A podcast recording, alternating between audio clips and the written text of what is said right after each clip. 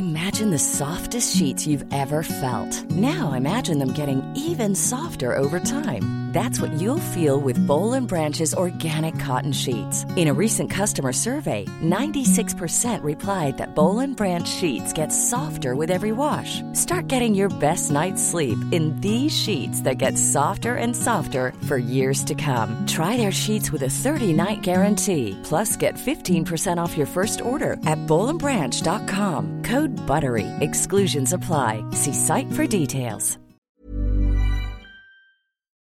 Bonjour, bienvenue dans la saison 2 de Comme d'Archie, le podcast qui vous ouvre les portes du monde fascinant de l'architecture, dans une approche non manichéenne et pour ne pas opposer passé et futur, dans une réflexion transversale permettant de vivre au présent dans un cadre de vie plus heureux car mieux identifié. Carpe diem. Je suis Anne-Charlotte, chroniqueuse du podcast, accompagnée de l'ingénierie son pour vous offrir le meilleur. Merci et heureuse de votre fidélité. Maintenant, place au talent. Bienvenue dans Comme d'Archie.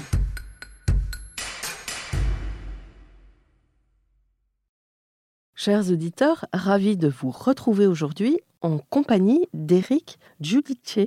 Bonjour Éric. Bonjour. Bienvenue dans Comme d'Archie. Vous êtes architecte et à la tête de votre agence, Eric Giudice, architecte. Alors, euh, vous l'appelez EGA euh, Comment Oui, EGA, Eric Giudice, architecte, Ouais. euh, en fonction de Oui. la place que l'on a euh, dans l'espace. Donc, euh, parfois c'est EGA, parfois Eric Giudice, architecte. D'accord. Donc, votre agence est basée en France et en Suède et opère dans les domaines de l'architecture, de l'urbanisme, de la recherche et du design. C'est bien ça? Oui, tout à fait. Grâce à une approche collaborative transdisciplinaire, l'agence a, je cite, démontré sa force conceptuelle dans une série de projets primés caractérisés par leur précision et leur conception innovante. Fin 2018, vous avez livré le MINE, marché d'intérêt national, de Nantes, un complexe de 92 000 m2, comprenant des espaces de vente et des services de restauration. Donc un projet très conséquent. Commençons par le début. Quel est votre parcours, votre jeunesse? Où s'est ancrée votre envie d'architecture? Quelles ont été vos études? Alors bien sûr, je vous invite à nous éclairer sur euh, votre euh, double ou triple nationalité, je ne sais pas. Mais euh, vous êtes vraiment euh, l'archétype de, de l'européen Oui, on, peut le dire. Euh, moi, j'ai Ouais. grandi euh, en Suède et en France, mais aussi en Italie, en Norvège. Euh, donc, on a beaucoup voyagé et beaucoup changé d'école. Donc, ce qui parfois est un peu déstabilisant quand on est enfant, mais très enrichissant. Et aussi, ça m'a donné une capacité, une manière aussi d'écoute, je pense, d'autres cultures Ouais. et euh, d'échange et de compréhension, en fait, que chaque chose peut être vue de différentes manières. Mm. Il n'y a pas une seule manière de voir les choses. Et, Mais du coup, vous avez eu un, un apprentissage linguistique euh, très précoce. euh, Mhm. oui, oui. Vous Oui. parlez combien de langues? Euh, quatre langues. Oui. Plus une compréhension des pays. euh, les langues nordiques sont assez proches. Donc, Vous parlez le suédois, donc? Oui, oui, le suédois, allemand, anglais, français, italien. C'est une force pour un architecte? Euh, je pense que c'est une force. euh, nous, on a une approche euh, où on veut être contextuel. Ouais. Donc, euh, beaucoup d'informations passent quand même par la langue, même si en, en architecture, on peut communiquer par le dessin. Mais euh, la langue est très importante, l'intonation et la compréhension plus fine du contexte par la langue est, est importante pour moi et pour l'agence. Alors, le début, est-ce que euh, votre vocation est un héritage culturel et familial ou pas du tout? Vous êtes complètement- mes parents sont plutôt du côté littéraire, euh, Oui, des sciences humaines. J'avais un grand-père qui dessinait des ponts en Tunisie. C'était un ingénieur de pont. ouais. Euh, mais sinon, euh, il n'y a pas d'antécédent familial au-delà. Donc, je pense que l'architecture, c'est une vocation personnelle qui a émergé au fur et à mesure. Vous avez un souvenir particulier qui... Euh, je pense que c'était le fait de construire des choses. Ça peut paraître un peu évident, mais de, euh, le Lego, le- la mécanique, euh, l'environnement des années 70, euh, dans les pays nordiques, il y avait beaucoup de jeux de construction, en bois notamment. Donc, je pense que ça, ça, la base était là. Ouais. Après, ça s'est enrichi au fur et à mesure. Alvar Alto vous a. Oui, aussi. Différentes approches. le rapport avec la nature aussi, qui peut-être moins un rapport architectural, mais quand même un rapport euh, à l'espace, euh, aux espaces naturels, aux espaces euh, construits. Alors, vos études d'architecture, est-ce que vous avez traversé plusieurs écoles ou vous êtes posé quelque part Je me suis posé à l'école d'architecture de Paris-Belleville Mm. avec un enseignement très intéressant, très focalisé sur le projet, avec un héritage moderne bien sûr, mais finalement très, euh, avec, avec des bases solides, des bases intéressantes sur le travail de l'espace, de la lumière, du fonctionnement. Vous êtes un élève d'Henri Siriani On va dire que pas forcément un élève, mais euh, Oui. j'ai suivi son enseignement avec un esprit critique, on va dire, Oui. mais euh, avec un intérêt pour la passion surtout vis-à-vis du, du métier. Oui. On partageait pas toutes les idées, puisque certaines idées me paraissaient parfois peut-être euh, un petit peu trop héritées, mais en même temps la passion, euh, l'envie de faire, c'est quelque chose qui nous a transmis, euh, je pense, à, à beaucoup de générations d'architectes euh, français. Mm. Mais ensuite, j'ai eu euh, la possibilité de faire une année d'Erasmus à Venise. Donc, ce qui a complété en quelque sorte euh, cet apprentissage euh, relativement, on va dire, concret et euh, concentré sur le bâtiment que l'on avait à Be- Belleville, avec des approches beaucoup plus euh, multidisciplinaires, on va dire, ou ouvertes sur d'autres euh, sur d'autres aspects, donc sur la culture, sur euh, l'art, sur la géographie, sur l'urbanisme avec des professeurs comme Secchi et Pourini, des architectes peut-être pas très connus en France, mais qui ont une importance assez, enfin une grande importance sur le débat théorique, on va dire, Et, dans ces années. et vous pouvez le préciser pour nos auditeurs? Euh, Bernard de Secchi était un, urbaniste euh, qui a travaillé beaucoup sur euh, le projet urbain à partir de l'analyse du contexte, donc des, structures existantes, avec une analyse très fine, très aboutie sur la géographie, sur l'histoire, etc. Donc le, projet qui se concrétise à partir d'une analyse surtout. Pour Ini, c'était diamétralement opposé puisque une approche très théorique où on lisait des euh, livres de science-fiction, en quelque sorte, et ces livres de science-fiction nous permettaient de concevoir des, euh, des architectures euh, un petit peu hors du temps et hors de l'espace, en quelque sorte. euh, donc euh, des approches très très différentes, mais euh, complémentaires en quelque sorte. Une vision futuriste Euh, futuriste, euh, abstraite et puis ouverte euh, sur des réflexions euh, philosophiques. Alors pourquoi vous aviez choisi Belleville? C'est peut-être Belleville qui vous a choisi Peut-être aussi, je ne sais pas, c'était peut-être euh, en sortant du lycée, euh, j'ai un petit peu écouté, je, je voulais être dans un cadre où Belleville, c'est finalement une école assez petite en taille, donc euh, une impression peut-être de petit collectif, et, Mm. de ne pas être perdu dans une grande université. voilà. Vous puis- étiez déjà parisien à ce moment-là? Oui, oui, j'ai Mm. fait mon, mon lycée à Paris. À Paris.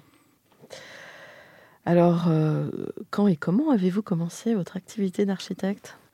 En fait, j'ai commencé même avant de, rentrer à l'école d'architecture. J'ai fait plusieurs euh, stages en agence à Stockholm. Euh, J'avais envie de- d'essayer le métier assez tôt. Donc, des stages d'été au, lycée déjà. Donc, ça, c'était premier contact avec le, le métier, on va dire. Et ensuite, dès la fin des études, euh, j'avais envie de construire ra- assez euh, rapidement, on va dire. Donc, euh, je suis rentré chez Paul Chemetov et j'ai gagné un premier concours euh, assez rapidement. La bibliothèque euh, à vocation régionale de Châlons-en-Champagne. Donc j'avais 25-26 ans et j'ai pu suivre ce projet qui était relativement important, faire la conception et la réalisation de manière assez autonome, ce qui est très intéressant. J'ai Mhm. vraiment appris le métier dans, dans sa réalité, euh, avec, au contact des entreprises, au contact du maître d'ouvrage. Hmm. Euh, donc une, un complément par rapport au l'enseignement que je pense euh, tout jeune architecte euh, a envie d'avoir et, et pas toujours l'occasion d'avoir aussi tôt et aussi euh, de manière aussi complète on va dire. Ouais. Vous êtes resté longtemps chez Paul Chemetov?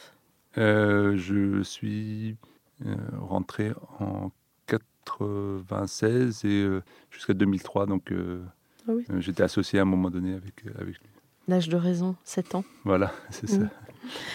Et euh, donc après, vous vous mettez à votre compte directement? Euh, on- J'ai d'abord créé une, une agence avec d'autres architectes sous le nom d'Archi 5. Et ensuite, en 2010, j'ai créé EGA Mhm. avec l'envie de développer de manière plus poussée la relation franco-nantique. Mhm. Euh, Donc, euh, par la création de l'agence aussi à Stockholm en parallèle Mhm. et aussi une plus grande ouverture sur euh, l'international. Aujourd'hui, votre agence euh, a une équipe. euh, On est, euh, on est une petite quarantaine aujourd'hui Ah oui? Avec Ah, euh, Je ne savais pas que vous étiez aussi nombreux. la Ah. plus grosse entité, on va dire, à Paris. Oui, Et ensuite, nous sommes répartis donc en, Suède sur les trois grandes villes oui, suédoises, euh, Stockholm, euh, Malmö et Göteborg. oui. Et on a deux petites antennes, euh, une à Nantes. Nous sommes présents du fait du mine, mais aussi euh, par d'autres projets qui ont un suivi sur le Grand Ouest. Et nous sommes aussi euh, implantés en Martinique avec une toute petite antenne. Mhm. Donc nous faisons des projets aussi bioclimatiques en région tropicale, donc c'est assez intéressant. Le contraste. est- Oui, oui. Alors, l'une de mes questions récurrentes dans Comme d'Archer, qui vient assez tôt dans le dans l'interview, est est-ce qu'aujourd'hui, vous avez le sentiment d'avoir accompli ce que vous imaginiez à la sortie de l'école? Euh, c'est une question assez vaste. Oui. Euh, je pense qu'aujourd'hui, j'ai l'impression que le temps est un petit peu plus en phase avec ce que j'ai envie de faire. J'avais peut-être le sentiment en sortant de l'école que mes idées ou mes envies de construire de manière durable euh, avec des matériaux biosourcés, du, du bois, etc., étaient un peu dans l'air du temps, mais pour des constructions de taille inférieure, dès qu'on rentrait dans des euh, projets un peu plus importants, on était plutôt, en tout cas en France, sur des, euh, des approches assez traditionnelles en tant que matériaux constructifs. J'ai pu Mm. faire des choses, mais j'ai pas pu aller jusqu'au bout de certaines idées Mm. euh, constructives, parce que même les filières ne- n'étaient pas, n'existaient pas forcément. Mhm. Donc là, j'ai le sentiment que, entre guillemets, la, la crise aidant un petit peu, euh, euh, il y, a- une prise de conscience sur les aspects environnementaux qui est plus en phase avec ce que j'ai envie de faire. Donc, euh, je sens que là, on a, on a la possibilité de convaincre et euh, d'avoir une adhésion par rapport aux- à nos idées qu'on n'avait peut-être pas il y a quelques années euh, de la même manière. Est-ce que vous avez euh, grandi dans des grands espaces ou toujours en, en milieu urbain?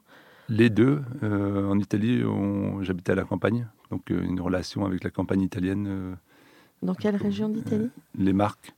Ouais. Donc c'est près de Urbino. Hum. C'est un peu la campagne qui est un peu originale italienne. Donc et après, j'ai aussi passé un an dans le nord de la Suède, dans le cadre du service militaire. Donc j'ai passé un an dans, dans le grand vide euh, nordique, dans le, ce qui a aussi euh, quelque part euh, marqué, je pense, mon parcours. La relation avec l'espace un peu infini de, de la nature. Parce qu'on retrouve ça dans votre architecture, je trouve. Oui, oui, euh, Ouais. le contraste entre Voilà, puis la, le- la strate, Hmm. des architectures assez blanches pour certains objets. que- Oui, oui. ouais. Donc, on en vient au projet. Est-ce que vous pouvez nous raconter leur histoire depuis votre- la création d'agence? Oui, euh, le, le premier projet en 2010, euh, lors de la création de l'agence, on, on a très rapidement remporté un premier projet, le centre d'expo euh, de Malmö, qui est un projet tout en briques blanches et avec une structure très simple, très pragmatique.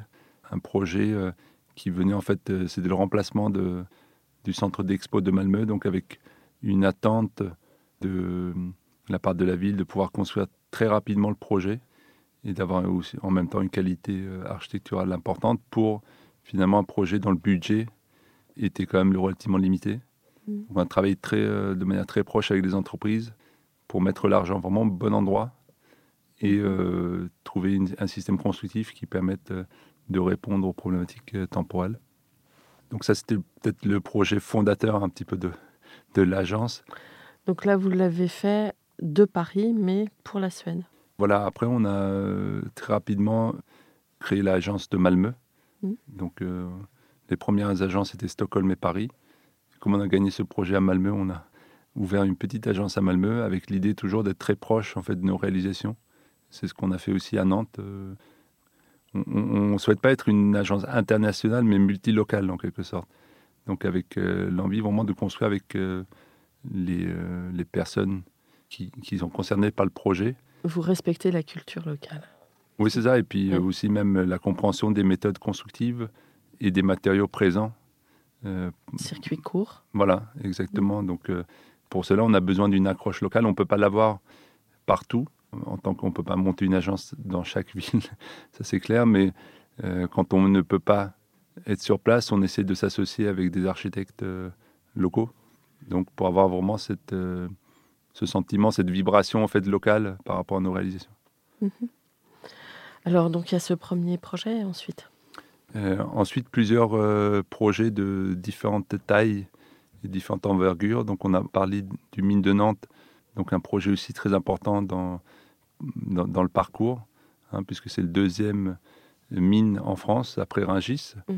donc une taille très importante, avec euh, l'importance là aussi du, de tenir des délais, de, de tenir des, euh, des coûts, mais aussi de euh, concevoir un projet pour euh, 90 opérateurs à peu près. Les opérateurs, ce sont les euh, commerçants en fait qui, qui occupent le, le mine. Donc, euh, on a travaillé avec chaque opérateur finalement pour euh, que son espace lui convienne. Et euh, donc là aussi, une collaboration très proche avec euh, des personnes qui ont leurs habitudes, qui ont leur savoir-faire dans leur métier, mais qui ne sont pas des professionnels de l'architecture. Donc beaucoup de pédagogie et beaucoup d'écoute. Mm. Donc, Et euh, un esprit de synthèse aussi. voilà, c'est ça, puisque Oui. 80 envies devaient faire qu'une envie à la fin. Donc, euh, et la possibilité euh, là d'expérimenter à grande échelle la construction bois.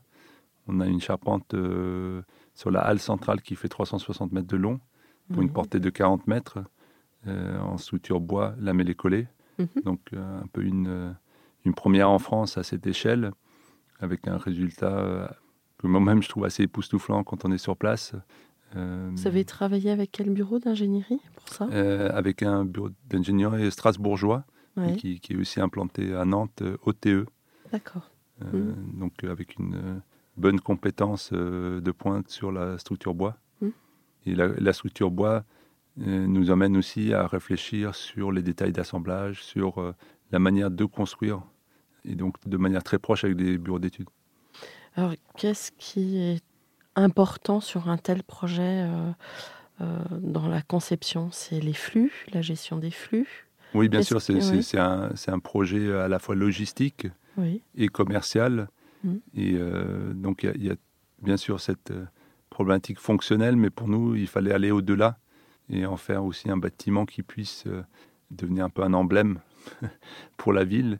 Et, d'ailleurs, depuis peu, les tramways de la ville abordent la géométrie que l'on retrouve sur cette charpente. On est assez satisfait que finalement un bâtiment qui pourrait être un bâtiment simplement ou un complexe simplement agroalimentaire devienne un petit peu un symbole pour la ville. Et Nantes est aussi très euh, en pointe sur le manger sain, sur l'agriculture, sur le fait de, de cultiver localement, de circuits courts aussi dans l'alimentaire. Donc au-delà de l'architecture, il y a aussi un, un projet euh, plus, plus large encore. Il faut rappeler à nos auditeurs qu'à Nantes, il y a tous les maraîchages. Oui, exactement. Donc, euh, je pense que ça joue. Il y a aussi la Loire, enfin tout Oui. l'estuaire. Donc, il y a à la fois euh, le poisson de mer et puis euh, les poissons d'eau douce. Une grande richesse euh, Mm. là-dessus. Et d'ailleurs, le cœur du mine est euh, destiné aux producteurs-vendeurs.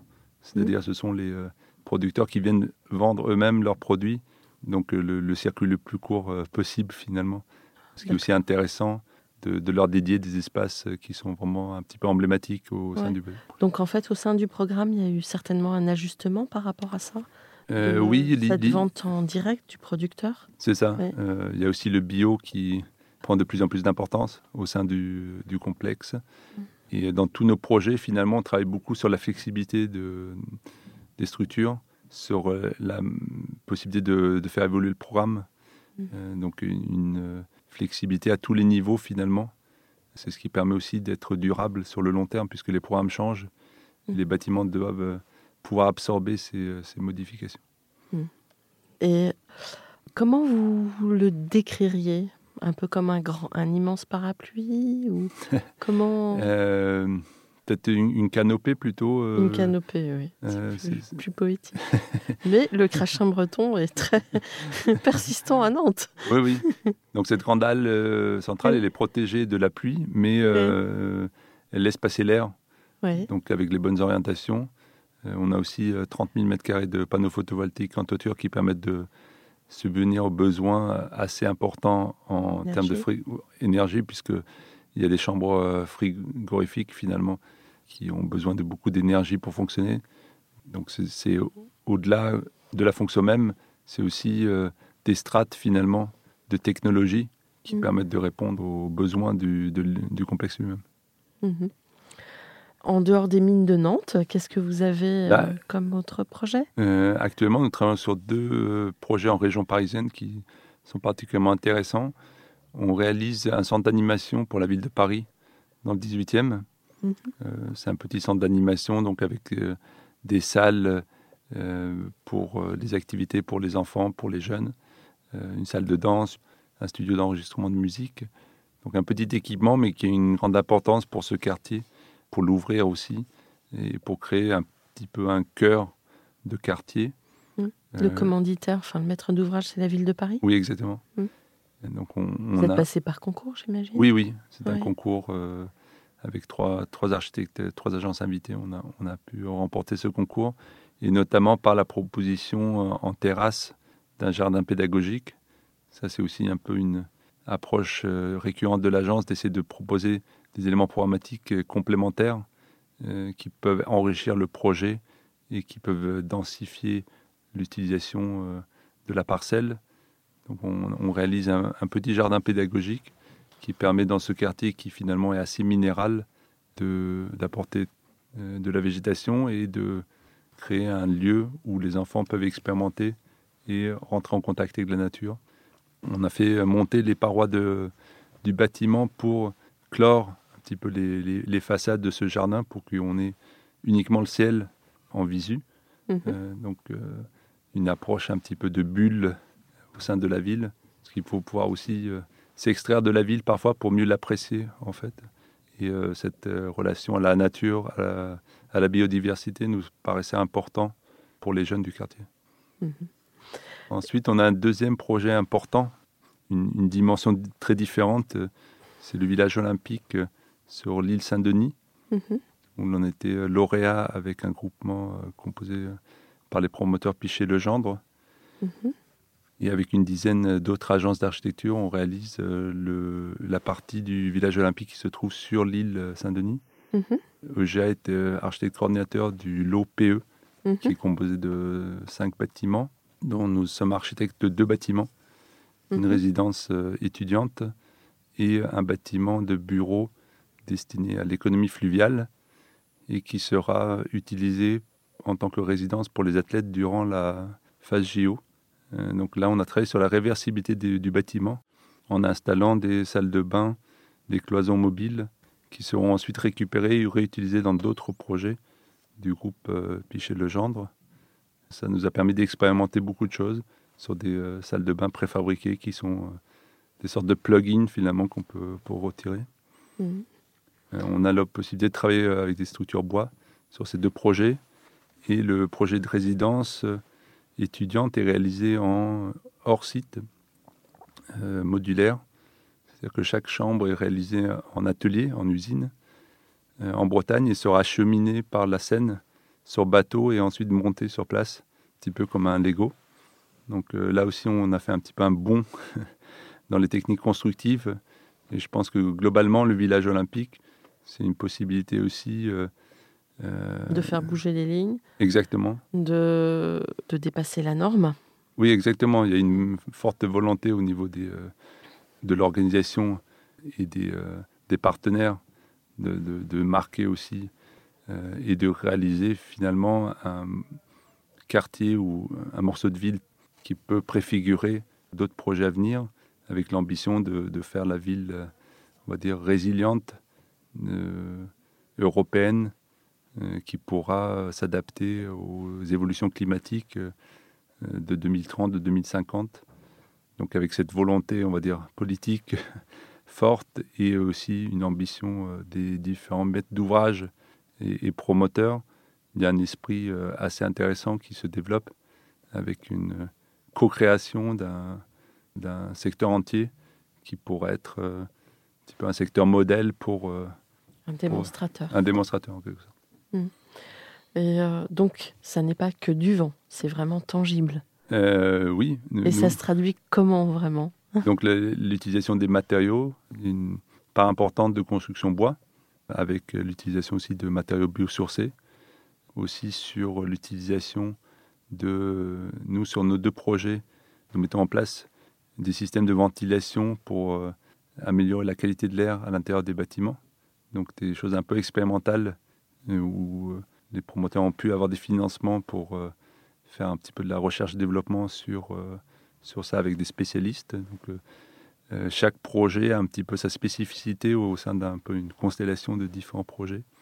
Donc il y a ce, travail sur aussi la performance énergétique des bâtiments, mmh. sur le bilan carbone, grâce au BIM, puisque tout le, tous les bâtiments sont réalisés en, BIM, c'est-à-dire en modèle 3D. On a aussi la capacité de, d'avoir en instantané euh, le bilan carbone de l'ensemble des projets, donc avec un suivi euh, assez fidèle à toutes les étapes du projet de ce bilan carbone global. Euh, je crois que vous avez aussi des projets d'urbanisme ou d'aménagement urbain notamment en Suède. Oui. Et en fait, à la fois, quel est le dénominateur peut-être commun européen dans les techniques d'aménagement alors à toutes les échelles, hein, euh, et euh, quelles sont les différences de culture entre, par exemple, la France et, la Suède, et pourquoi pas la Martinique, parce que oui. Je pense qu'il y, a des différences, on va dire, entre les pays, mais après, parfois autant de différences entre, des villes au sein de, pays que entre deux. Dans un même pays. Voilà, donc euh, je peux retrouver parfois des approches euh, très nordiques à Nantes, comme euh, je peux retrouver d'autres approches en Suède qui, qui sont plus proches des approches parisiennes, par exemple, dans, à Stockholm. Donc c'est aussi savoir si c'est une capitale ou si c'est une, ville de plus petite taille. Donc mm. il y, a des choses qu'on retrouve entre pays euh, qui finalement sont assez similaires. Euh, je, pense qu'avec euh, les ambitions, on va dire, par rapport au climat, il y a beaucoup de réflexions qui se rejoignent, puisque finalement avec les ambitions mondiales ou européennes, il y, a, un petit peu comment dire, une cohérence, en, en, tout cas, des objectifs. Après, comment y parvenir ça, ça peut dépendre de, chaque pays. Euh, en Suède, ce que, ce que l'on peut peut-être dire, c'est qu'il y a une tradition de co-construction de la ville qui est assez intéressante, où euh, aussi bien les collectivités que les promoteurs ou les habitants euh, sont relativement habitués à travailler ensemble pour, pour créer des projets urbains. Je pense que la co-création, les phases intermédiaires de, de projets urbains la France a peut-être pris un peu plus le leadership finalement sur des projets comme les grands voisins ou ce genre de projets où, on a compris, même par exemple sur l'île de Nantes, cette réflexion sur comment construire la ville par strate et euh, ne, pas concevoir tout le projet d'un coup, mais arriver à finalement réinterroger le projet à plusieurs reprises pour l'améliorer, pour l'adapter à l'évolution des besoins et des contraintes. Euh, donc il y a des euh, démarches pionnières que l'on retrouve en France qui sont aussi intéressantes à comment dire, importer en Suède, par exemple. Et c'est là où nous, on essaie de se positionner finalement, ou un peu pour euh, faire un pont entre différentes cultures et d'utiliser les expériences qu'on a pu acquérir sur un projet ou sur, sur un pays et de les, de les adapter ensuite, plus en termes de méthode, plus qu'en termes de résultats, euh, à un autre pays. Donc, euh, faire un peu la passerelle entre, entre différentes cultures de, de l'aménagement. Hmm.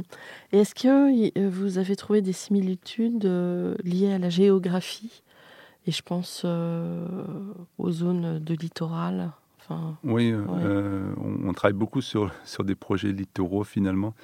Et, là, on, on, a effectivement, on se confronte un petit peu aux mêmes problématiques, même si chaque site a ses particularités. Mais justement, en Martinique, nous faisons un projet à Sainte-Luce, un projet en bord de, en bord de mer, avec un aménagement euh, côtier, quelques euh, petits équipements liés au tourisme, mais surtout euh, aux pêcheurs.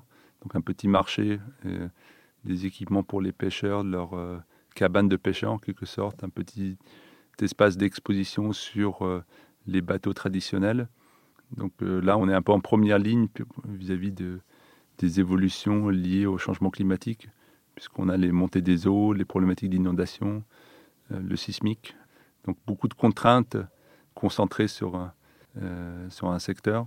Et euh, ce sont des expériences que l'on utilise aussi dans nos projets nordiques, par exemple. On travaille sur deux très gros projets de reconversion de friches portuaires en Suède. Et finalement, on se retrouve avec des projets assez similaires, on va dire. Après, pas forcément avec les mêmes contraintes, mais euh, des, choses assez euh, semblables. Hmm. Peut-être que vous souhaitez développer un petit peu vos projets urbains en Suède, par exemple, à Malmö Oui, donc à, Malmö, nous avons conçu un master plan pour un secteur qui s'appelle Nyhamnen, le nouveau port. Je ne sais pas si vous êtes familier de Malmö, mais il y a eu un grand projet qui a marqué beaucoup Malmö dans sa transformation qui s'appelle Vestrahamnen et Bounolet. Ce sont des projets finalement où euh, la ville de Malmö est passée d'une ville industrielle vers une euh, ville universitaire et euh, des nouvelles technologies.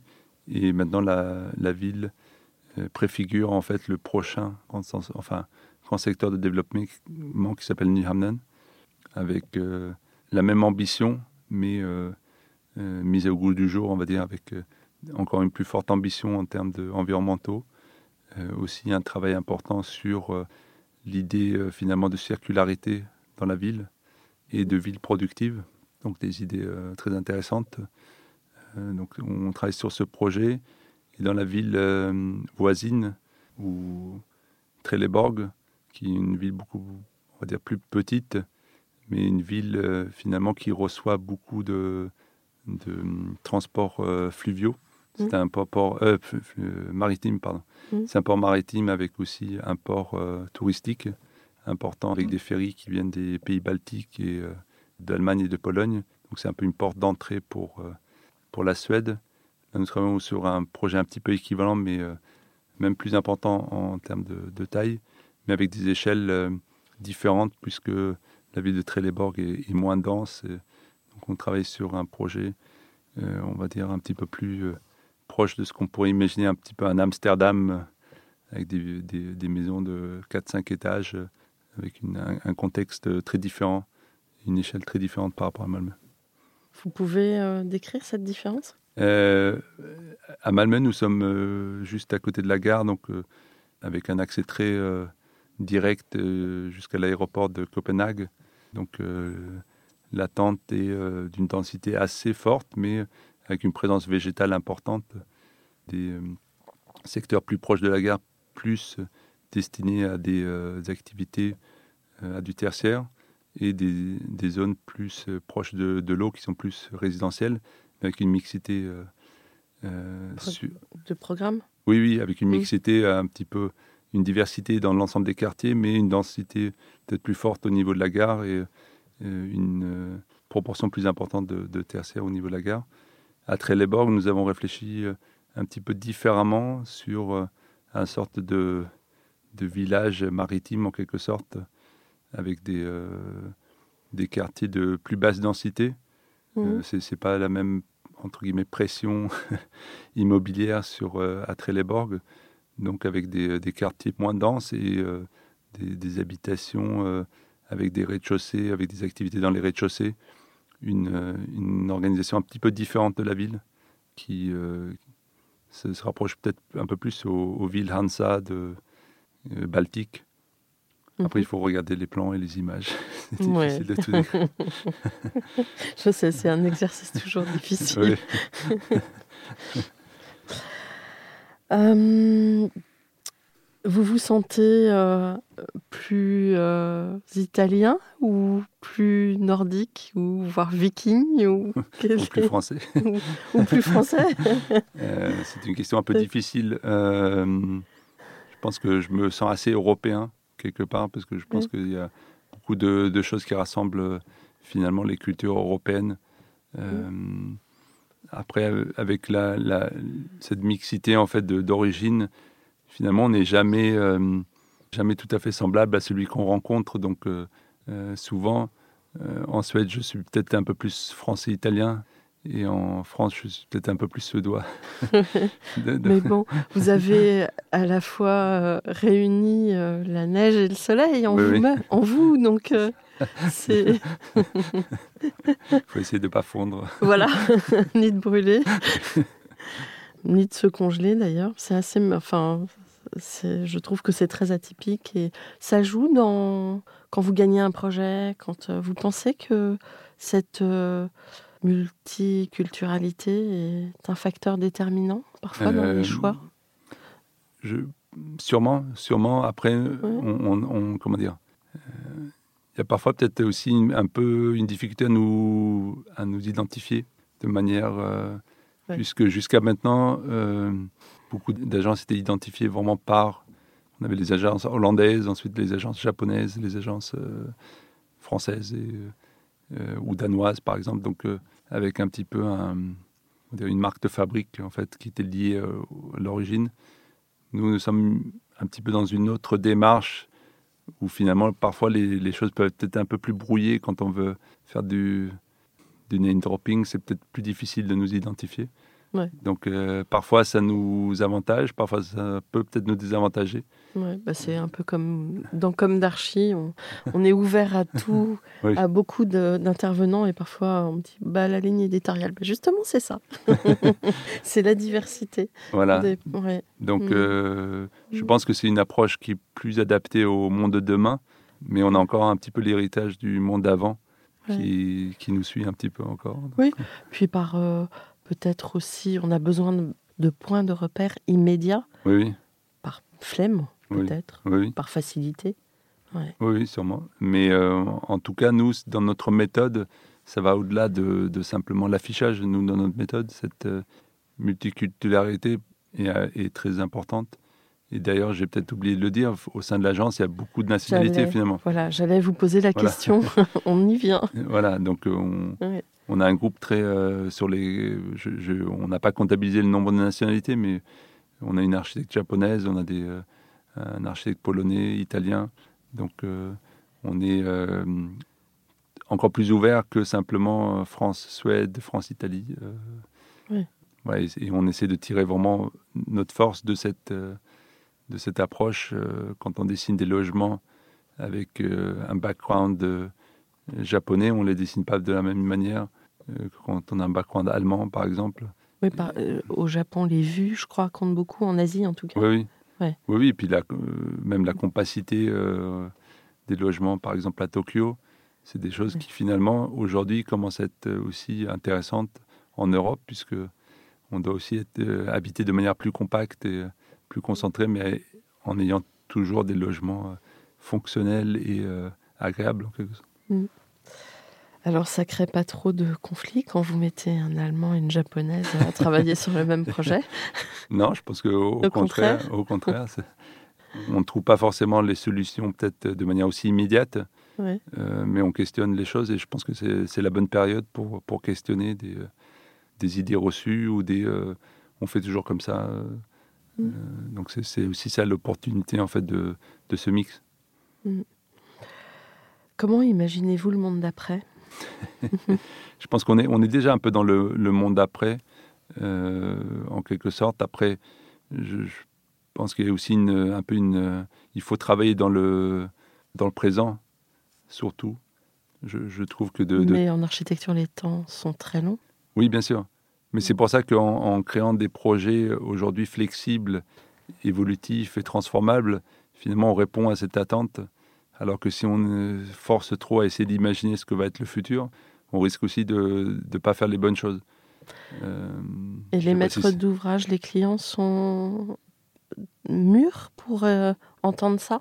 Oui, oui, je pense. Là, on, euh, La réversibilité, ça leur parle? Oui, là, on, on réalise un projet à Göteborg, Platinan, Oui. un projet aussi très important en taille, euh, 68 mètres carrés, où on a vraiment basé notre approche là-dessus.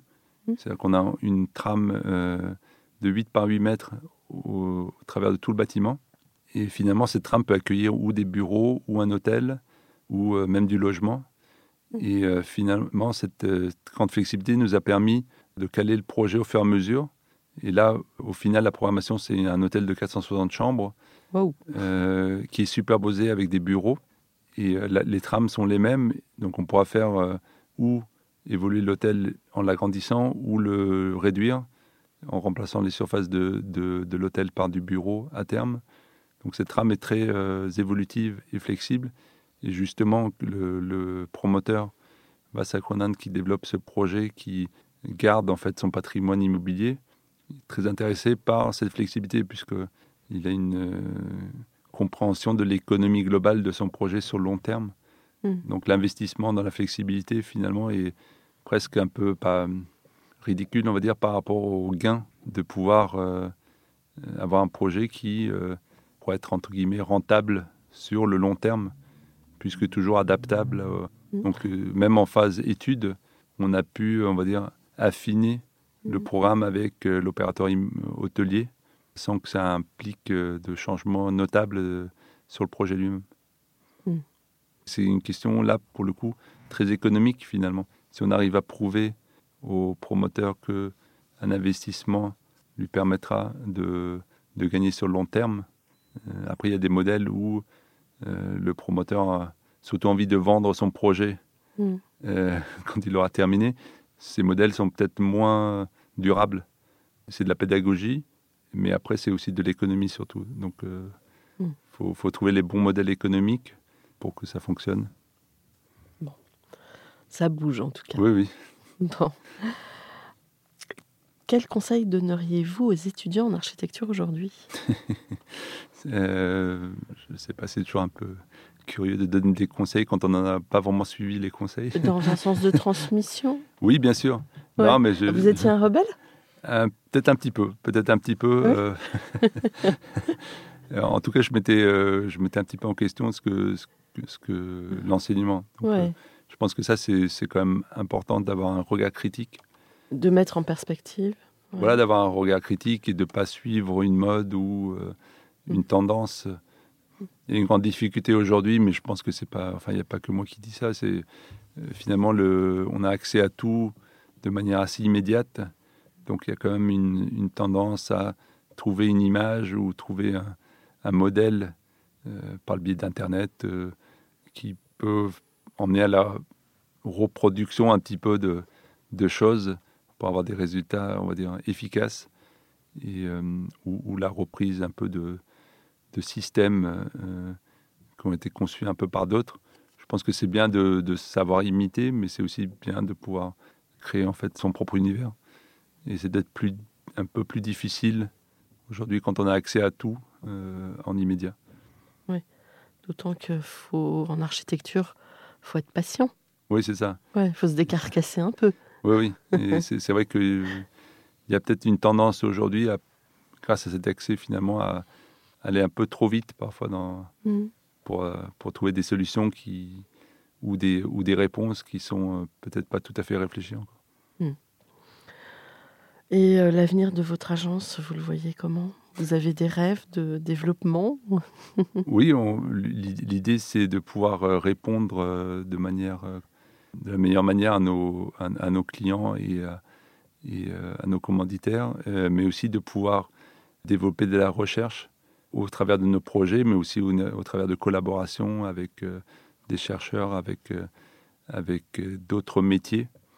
Donc on, on travaille en parallèle et puis le, le confinement a été un petit peu le, aussi une, une période où on a pu euh, se réinterroger sur certaines questions et euh, échanger avec d'autres de nos partenaires dans d'autres pas, pas forcément que dans du projet, mais dans d'autres cadres, ce qui, ce qui nous a permis de, de- aussi de, de réinterroger certaines démarches et de, les, euh, de leur donner encore un peu plus de sens et euh, Mhm. de chercher des nouvelles pistes. Ouais. Alors, vous, déjà, d'ailleurs, c'est une question que j'avais un petit peu zappée, mais vous travaillez sur euh, plusieurs types de programmes. Vous n'êtes pas arrêté sur. Oui, oui, c'est très. euh, Hein On a une approche. euh, Donc, vous êtes ouvert déjà. oui, oui, très, très Ouais. multiprogrammatique, si on veut. On est souvent sur des projets mixtes. Ouais. Et c'est un peu la tendance générale en ce moment de, donner, de créer des projets avec plus de mixité. Mm. Donc ça, ça nous intéresse. On, mais on travaille sur des projets culturels, des équipements culturels. Mm. On, a un musée euh, en études en Maroc, un musée du nomadisme, très intéressant à Dakhla, dans le, dans le sud marocain. On a été invité aussi pour euh, le concours pour le nouveau musée euh, d'histoire naturelle de Rabat, qui est en jugement en ce moment. Donc on travaille vraiment sur euh, toute typologie de programme. Et hum, donc, euh, c'est, euh, comment dirais-je, ce- cette appétence pour la recherche, euh, vous allez vers quelle discipline? Vous collaborez avec quelle discipline? On, a des, approches qui sont assez liées finalement à, à l'AI, à l'intelligence artificielle.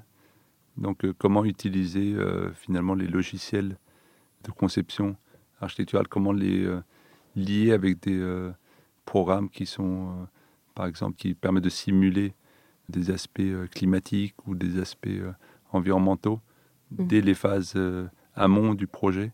Donc, c'est de l'anticipation. Oui, c'est ça. C'est, c'est en Mm. fait euh, d'avoir des euh, manières objectives d'analyser euh, les différentes hypothèses de, de projets ou des scénarios, Mm. d'être beaucoup plus en amont sur les, l'optimisation finalement du, du bilan carbone ou de l'implantation d'un projet par rapport au microclimat, par exemple. Donc des approches euh, de recherche liées surtout aux aspects climatiques, Mhm. mais aussi sur euh, les aspects de circularité des euh, matériaux pour minimiser en fait l'utilisation des matériaux, tout simplement. Donc euh, des approches circulaires qui peuvent être aussi liées avec les outils de informatique, puisqu'on peut. Le moteur de recherche est efficace. Oui, c'est ça. Ça. oui. Et est-ce que vous travaillez sur euh, la domotique aussi? C'est-à-dire, euh, euh, est-ce que vous, vous incluez à l'intérieur de vos bâtiments euh, quelque part une vision futuriste? Oui, je dirais plutôt une, approche bioclimatique Ouais. plus que domotique. Mm. Je pense que l'avenir est plutôt dans le bioclimatique, Mm. c'est-à-dire d'arriver à avoir un confort sans utiliser d'énergie, Mm. alors que la domotique, en tout cas, dans la définition euh, d'il y a quelques années, c'était plus euh, la mise en place de technologies un peu sophistiquées pour créer un, un environnement euh, agréable.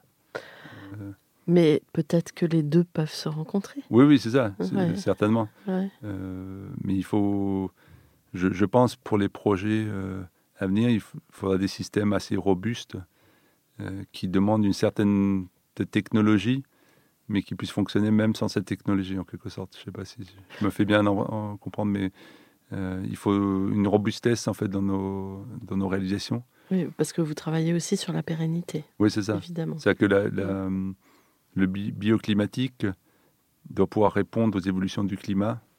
Euh, la domotique peut être peut-être un, un complément ou une manière de le.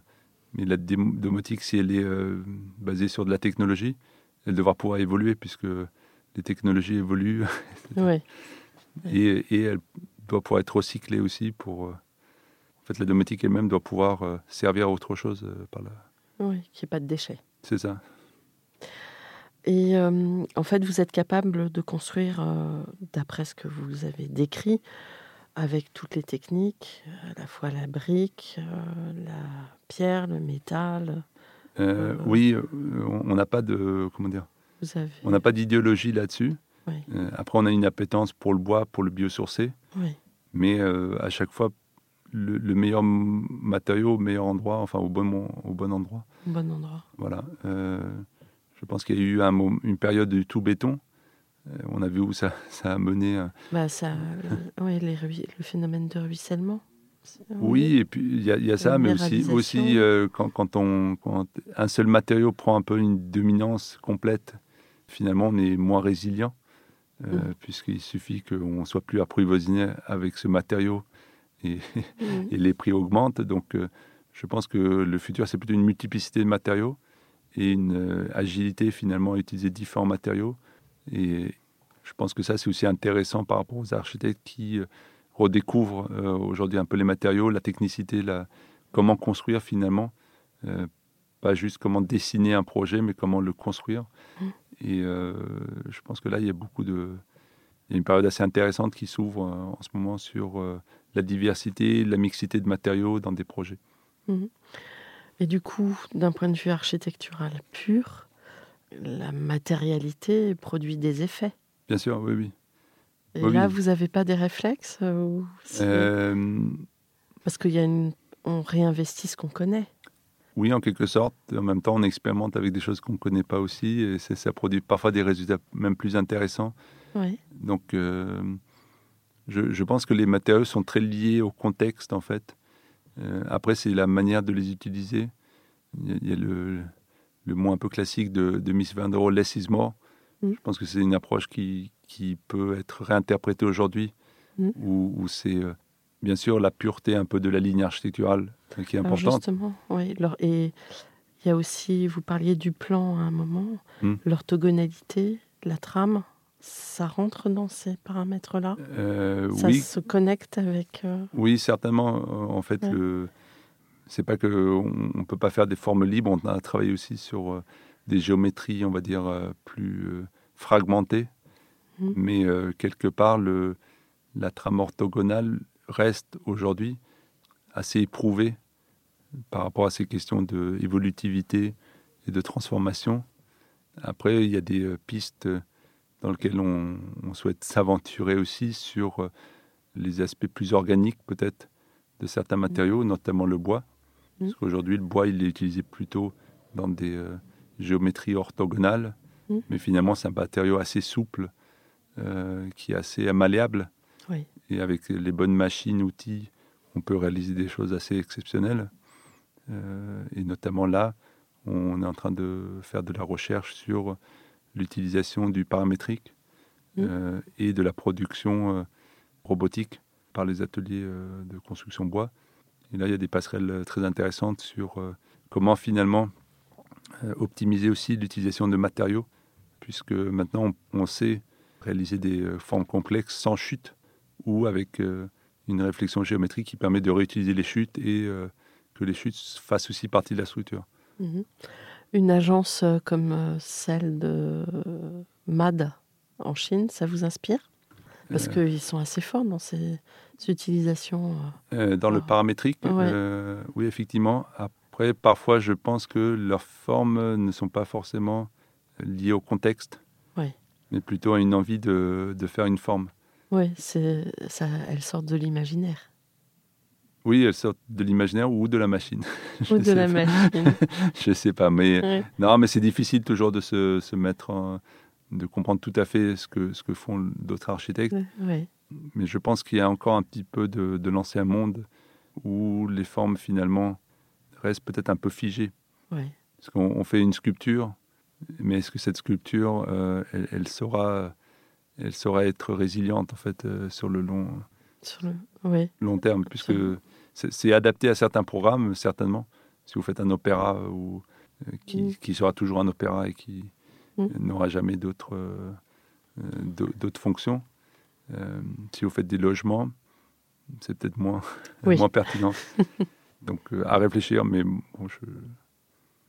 Vous n'avez pas d'a priori. Vous êtes curieux. Oui, oui, tout à fait. Un mot de la fin? Euh, Simplement, euh, je pense que le, il y a une euh, période très intéressante dans laquelle on, on est là, de, une période finalement qui est perçue comme une crise, mais c'est aussi une période, je pense, de, de, réflexion assez intense au niveau des architectes et, et d'autres métiers je pense que, je ne sais pas si vous avez suivi le, le lancement du nouveau Bauhaus européen, qui est une initiative européenne sur euh, comment euh, réfléchir les modes constructifs, l'architecture, l'urbanisme. Donc on, sent que même à une échelle, on va dire, européenne, il y a cette réflexion, un peu cette vibration collective en ce moment. Donc c'est une période très intéressante qui s'ouvre et qui, qui permettra de, de faire de l'architecture encore plus innovante dans le futur. Donc euh, l'architecte a une longue vie devant lui encore. Un message plein d'espoir. Oui, oui. Merci beaucoup Eric d'être venu témoigner. Merci chers auditeurs pour votre écoute et on se retrouve la semaine prochaine pour euh, nos formats courts de l'été. Merci, à très bientôt. Au revoir.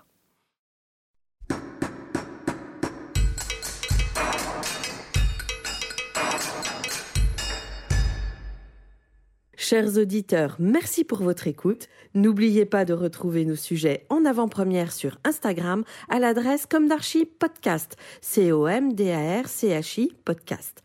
Si vous aimez ce podcast, favorisez sa diffusion en lui donnant 5 étoiles sur Apple Podcast, plus un petit commentaire, ou sur votre plateforme de podcast favorite.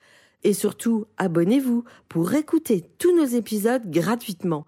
À bientôt. Et d'ici là, Prenez soin de vous.